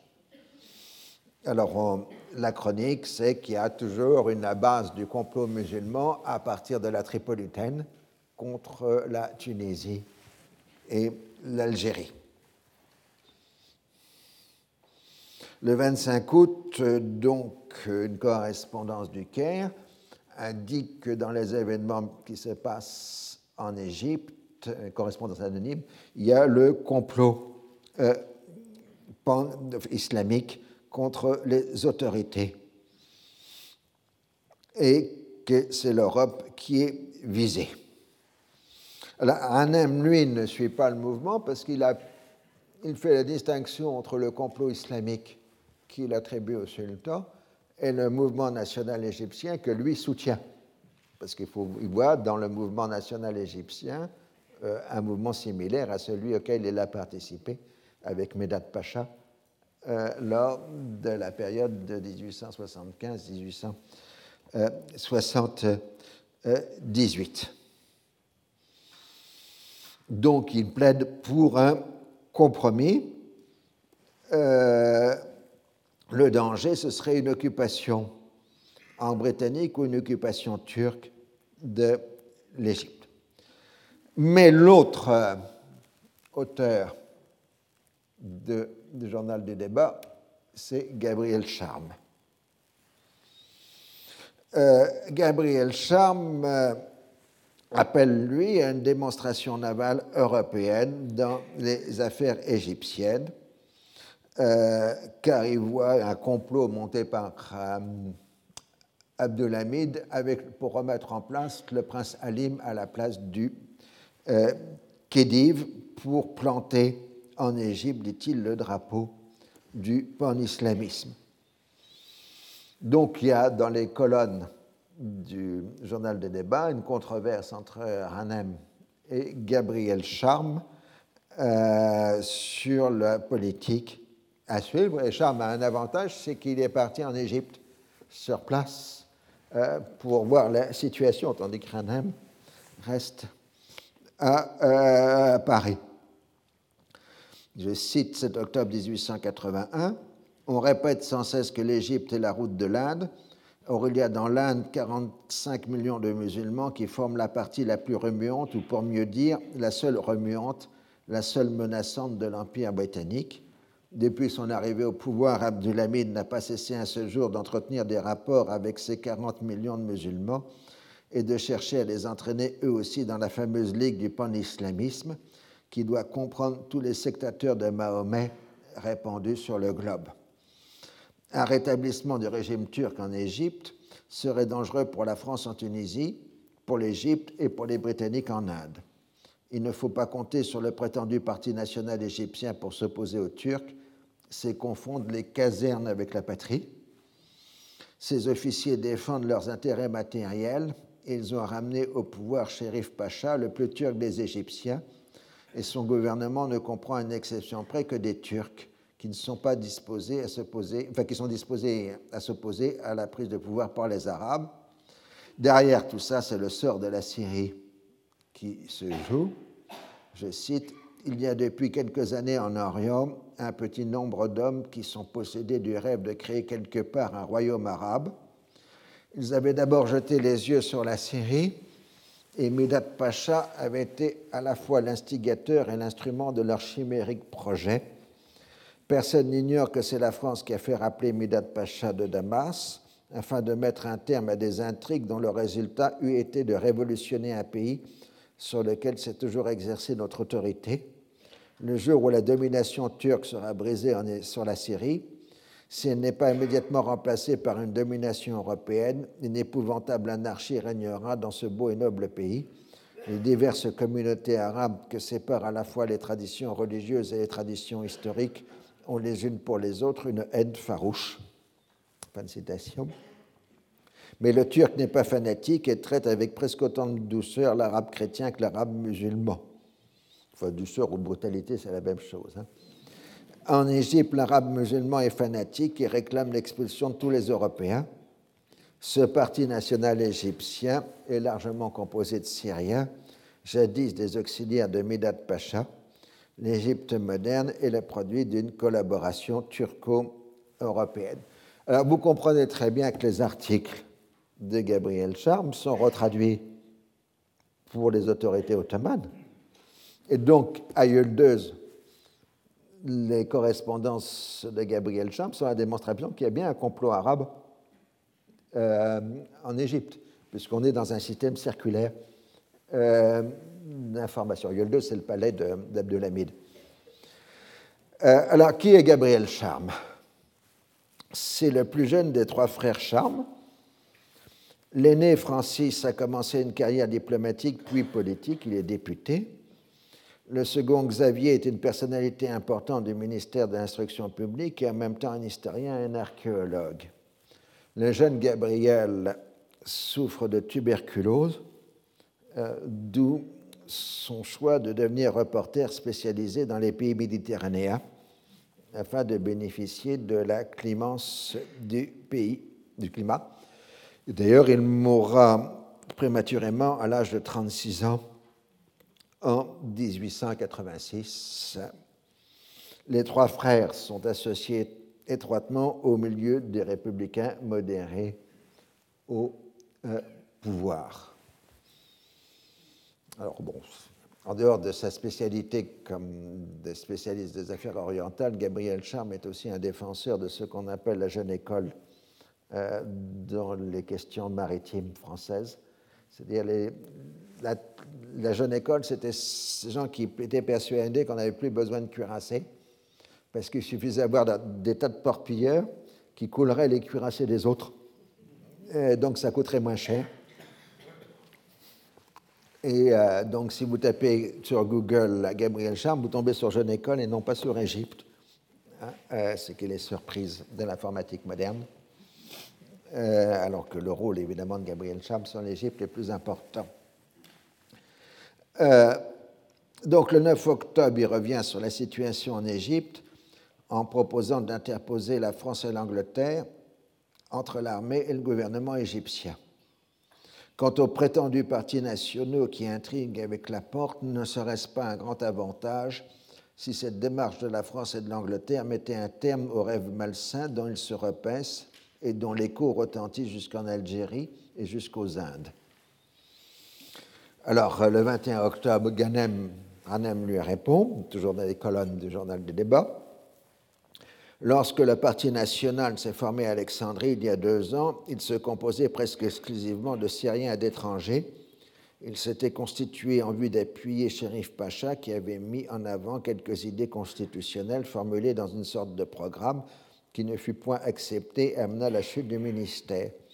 Après le départ de Sherif Pacha, ce parti s'était complètement désorganisé, mais il avait donné naissance à un autre parti méritant mieux le nom de national, car il était formé de vrais Égyptiens divisés en deux catégories, ceux qui veulent l'établissement en Égypte d'un régime constitutionnel sous la protection des puissances, et ceux qui désirent voir l'Égypte tout à fait indépendante et s'administrer elle-même. Il existe en fait un troisième parti dont a été parlé ici même, celui des Circassiens et des Turcs. Ce parti, pour des raisons faciles à comprendre, est complètement dévoué à la porte, et c'est sur lui que le sultan compte toujours pour garder le reste d'autorité qu'il conserve en Égypte. Donc, il ne faut pas confondre ces différentes composantes.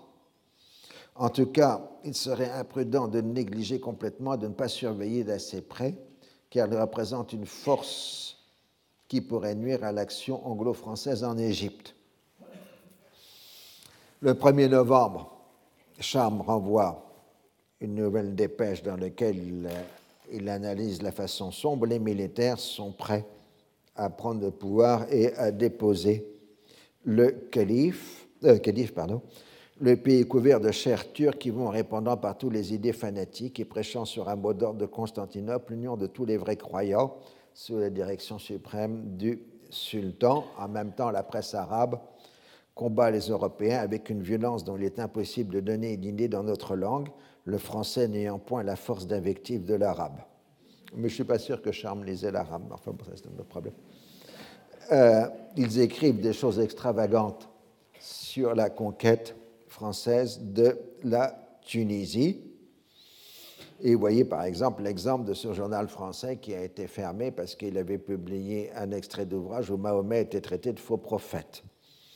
Donc l'affaire que j'ai évoquée euh, tout à l'heure, Arabi est de plus en plus exalté et se pose en sauveur du pays. Shérif compte sur la future Chambre des notables pour contenir l'armée et donc les différentes correspondances de Charme insistent sur la menace musulmane, la propagande euh, hostile aux Européens. C'est donc assez clairement Charme est le porte-parole des intérêts français euh, Égypte. On y verrait peut-être le signal de l'émancipation universelle de l'islam. Entre les mains de la Turquie, la mosquée de Hazar serait un foyer d'intrigue qui rayonnerait dans l'Asie et l'Afrique tout entière. Il faut habiter l'Orient pour comprendre combien les faits les plus simples deviennent des événements extraordinaires grâce aux transformations que leur fait subir la conscience populaire.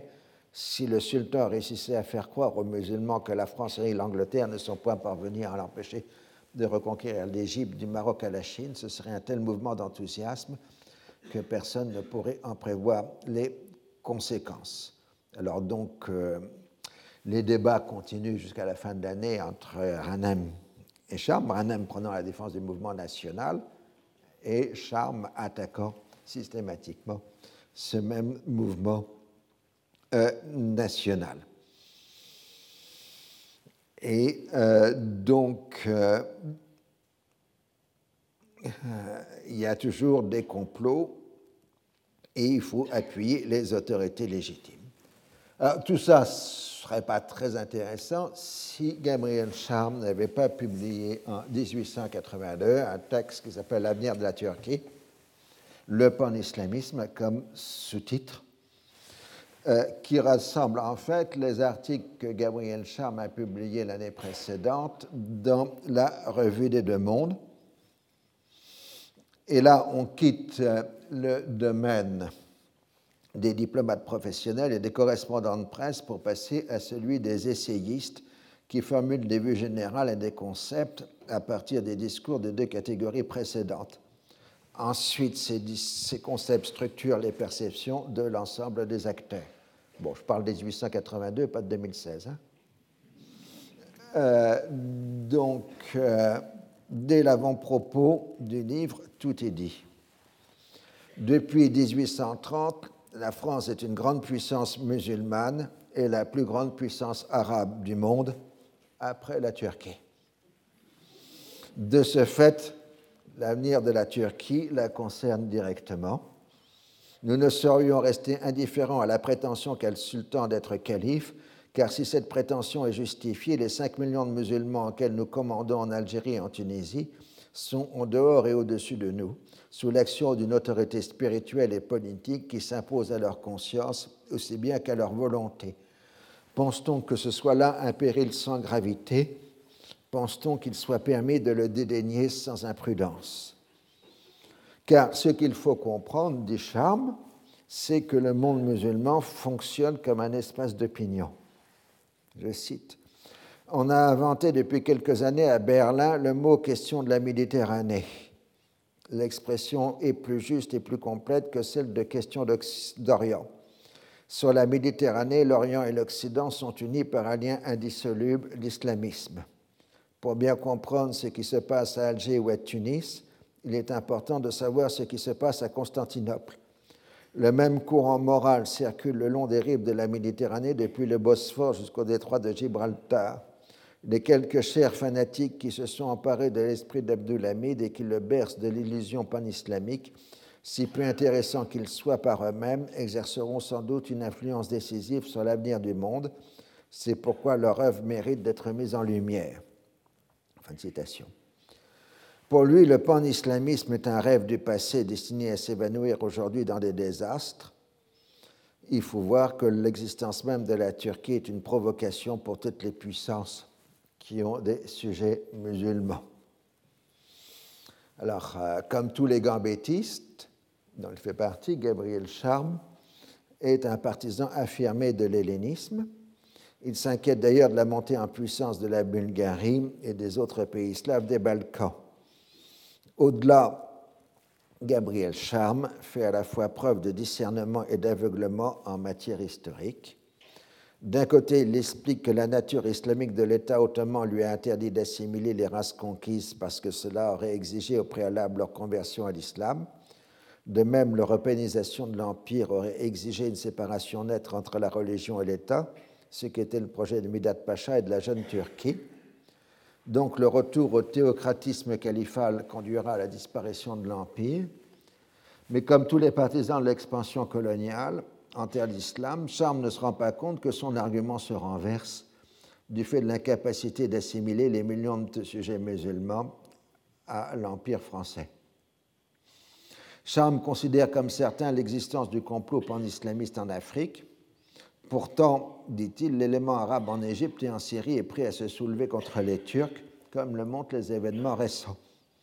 Outre la volonté de compenser la perte des provinces balkaniques, le pan-islamisme califal est aussi une réaction contre les mouvements indépendantistes arabes et l'action du khedive Ismail, désireux de se venger en finançant des campagnes de presse dénonçant la légitimité du califat ottoman. En fait, Abdulhamid a renversé une propagande religieuse qui originellement était dirigée contre lui. Mais en faisant de tous les pays européens ses ennemis, il condamne l'Anatolie turque à épuiser toutes ses ressources au lieu de se consacrer au relèvement du pays. Et la conclusion est sans appel une chose qui résulte de l'étude de la situation de l'Empire ottoman de quelque manière que l'on envisage et à quelques points qu'on se place pour l'entreprendre. La Turquie est inguérissable puisque les seuls remèdes qui pourraient la guérir seraient pour elle pire que le mal dont elle souffre. Sa décadence est irrémédiable, elle s'effondrera dans une catastrophe violente ou dans une crise lente, mais elle ne se transformera pas et ne reprendra jamais une nouvelle vie. L'analyse précise du texte de Gabriel Charme montre qu'il a eu communication de la correspondance diplomatique de l'ambassade de France à Constantinople, puisqu'il en cite des extraits sans en donner la provenance.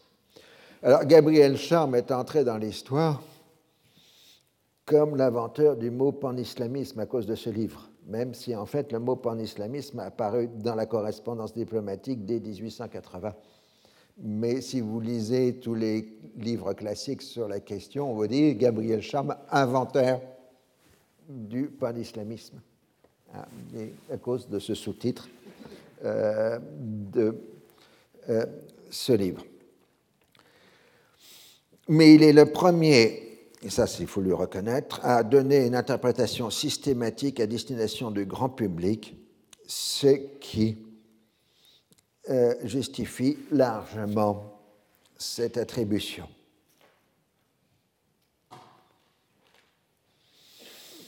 Alors, de l'autre côté, il y a encore ceux qui voient la ligne bleue des Vosges, hein. donc par exemple Juliette Adam, euh, qui dans sa revue, la nouvelle revue, euh, c'est elle qui tient la chronique de politique étrangère de la Nouvelle Revue, ce qui à l'époque est important. dans toutes ces grandes revues de la Troisième République, euh, la chronique diplomatique est, le morceau de choix. Je vous rappelle, si vous avez des souvenirs, que chez Colette, dans les premiers romans de Colette, Willy, son mari, tient une chronique diplomatique dans une revue. ce qui montre l'importance à l'époque euh, de cet objet. Euh, donc, elle maintient qu'il y a bien un danger du pan-islamisme, comme le dit Gabriel Cham, mais avec deux modifications substantielles. C'est qu'il faut chercher l'alliance russe pour faire la guerre à l'Allemagne, et que, et là c'est une nouveauté, c'est la première à le sortir et complètement déconnectée de la réalité à l'époque, elle accuse Bismarck euh, d'être euh, derrière le pan-islamisme. Dès la France a un ennemi qui est Bismarck, donc s'il y a des ennemis de la France, c'est que Bismarck est derrière les ennemis de la France.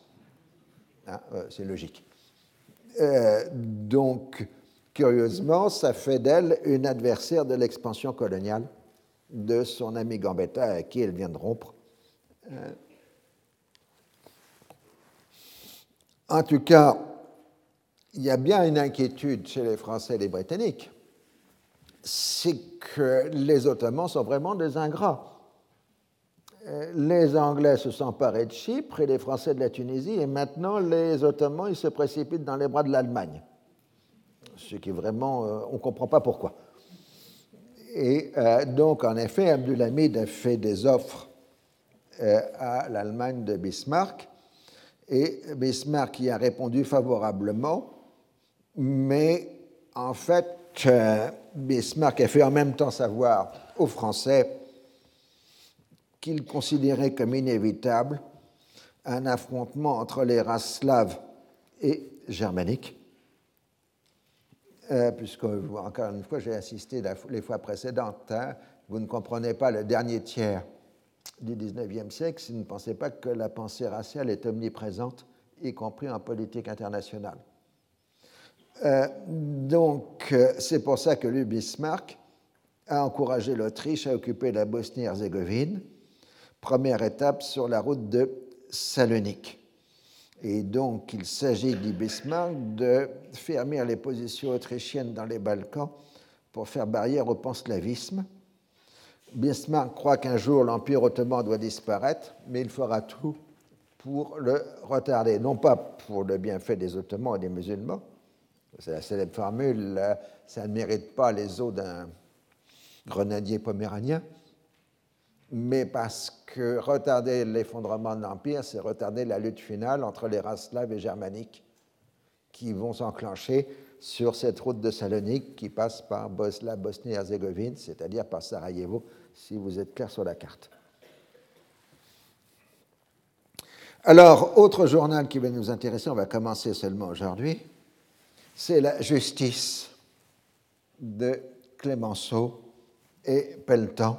Donc là, c'est le journal de l'extrême gauche du Parti euh, républicain. Euh, Clémenceau en est le directeur politique et propriétaire, et Camille Pelletan est le rédacteur en chef. C'est ce qui représente alors l'anticolonialisme de gauche dans la pensée française, euh, puisqu'il existait aussi un anticolonialisme de droite je le rappelle. très tôt, le journal a dénoncé l'expédition de Tunisie contre les Croumirs comme étant un prétexte pour établir un protectorat sur ce pays. Et Pelletan, dès mai 1881, avait dénoncé dans la conquête française de la Tunisie une manœuvre de Bismarck pour distraire la France de l'Alsace-Lorraine. Celui qui va tenir la chronique sur le sujet, c'est Charles Longuet, qui, comme tout le monde le sait ici, est le gendre de Karl Marx. Euh, donc, c'est l'un des principaux éditorialistes euh, du journal, euh, ancien communard, amnistie, etc. Le 12 mai, Longuet reprend la critique attendue des intérêts financiers privés qui poussent à l'expédition de Tunisie. C'est un article qui s'appelle L'argent des autres. Il préfère l'entente avec l'Italie à une annexion de fait de la Tunisie. Et il marque qu'on euh, annexe en peu civilisé, comme le montre la situation de l'Algérie. Je cite, en face d'une race inférieure, ou plutôt placée à un degré plus bas sur l'échelle de la civilisation, quel serait le devoir d'une nation moderne régénérée par les principes de notre révolution faut-il viser à exterminer la race conquise ou à l'élever?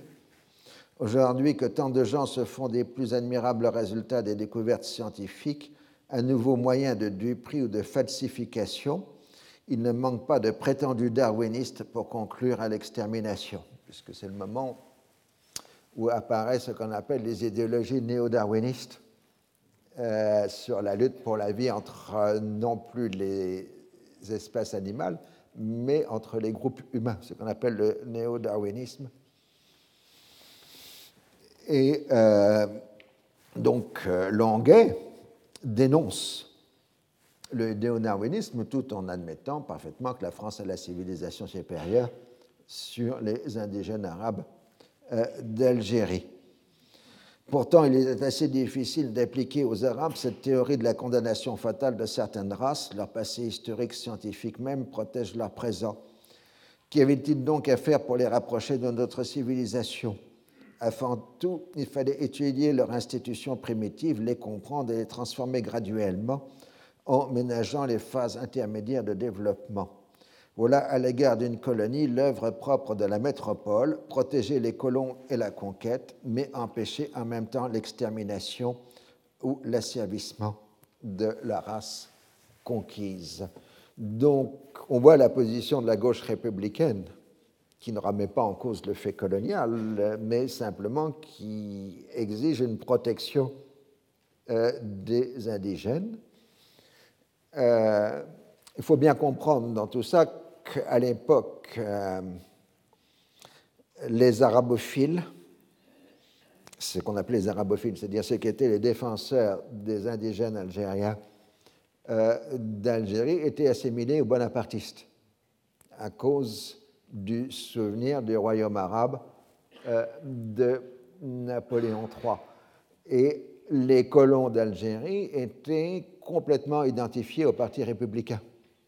Et c'était d'ailleurs l'une des grandes bases électorales du Parti républicain au début de la Troisième République.